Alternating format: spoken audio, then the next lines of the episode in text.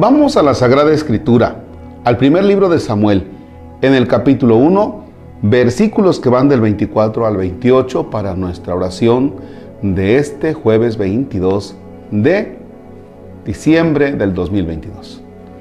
En el nombre del Padre y del Hijo y del Espíritu Santo. Después que le quitó el pecho, lo hizo subir junto con ella a la casa de Yahvé en Silo. Llevaba también un toro de tres años, una medida de harina y un cuero de vino. El niño era aún muy pequeño. Sacrificaron el toro y llevaron el niño a Elí. Ana le dijo, perdona Señor, tan cierto como que tú vives. Señor, que yo soy la mujer que estuvo cerca de ti orando a Yahvé. Yo rezaba por este niño y Yahvé me concedió lo que le pedía. Ahora lo consagro a Yahvé para el resto de sus días. Él será donado a Yahvé. Así fue como se quedó al servicio de Yahvé. Palabra de Dios. Te alabamos, Señor. Tenemos esta maravillosa escena Ana que tiene un hijo. Ana no podía tener hijos. Y entonces se lo pide al Señor. Dios se lo concede.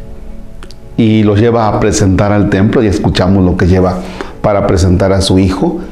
Y termina diciendo, lo consagro, lo separo, se lo dono a Dios, a Yahvé.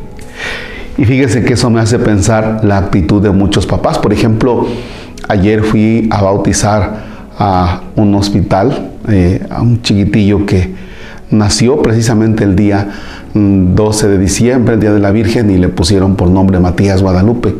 Y los papás están ahí con él, vaya, en, la tristeza por verlo enfermo, pero también en la esperanza, y dicen, confiamos en Dios, confiamos en la Virgen, que va a salir bien este niño.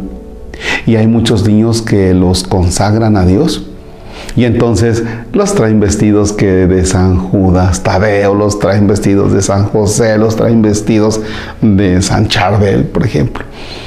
En el ánimo de decir, Dios, te consagramos a este niño, te lo damos, ¿no?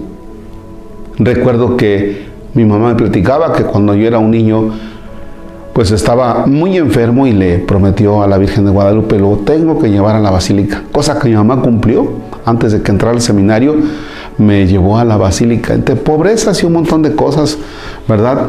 Y mm, cómo le hizo para comprar el boleto, nos fuimos en el tren todavía, pero, pero me llevó. La consagración, te lo doy Dios, es para ti. Así como le hace Ana con Samuel, así muchos papás con los hijos. Fíjense que a veces eh, van tomando los papás nombres por ahí medio raros. Entonces, ¿de dónde lo sacan? ¿Quién sabe? Pero hay algunos que toman los nombres de los santos y dicen, lo voy a poner bajo la mirada, mm, quiero pensar, de, San Javier.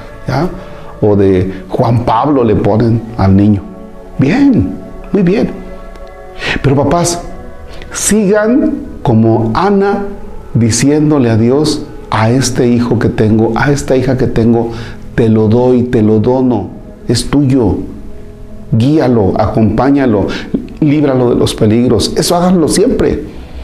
Aunque los hijos ya estén grandes y aunque los hijos a veces no quieren saber nada de Dios por la razón que sea, síguelo poniendo bajo la mirada de Dios.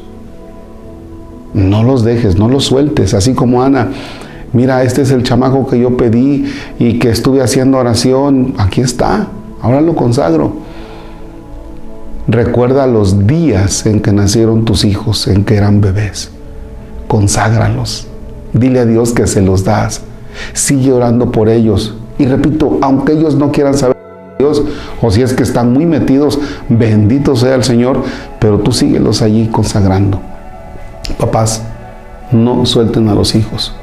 Abuelos, no suelten a los hijos y a los nietos. También ahí se los, los encargamos, vaya, porque de ustedes depende mucho la fe de ellos y el que ustedes lo sigan poniendo bajo la mirada de Dios.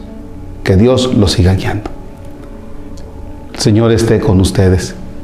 la bendición de Dios Todopoderoso, Padre, Hijo y Espíritu Santo descienda sobre ustedes y permanezca para siempre. Amén.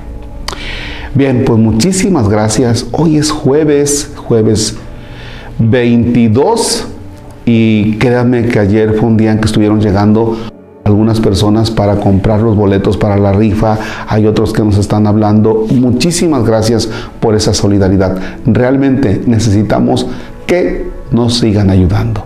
Que tengan excelente jueves. Gracias.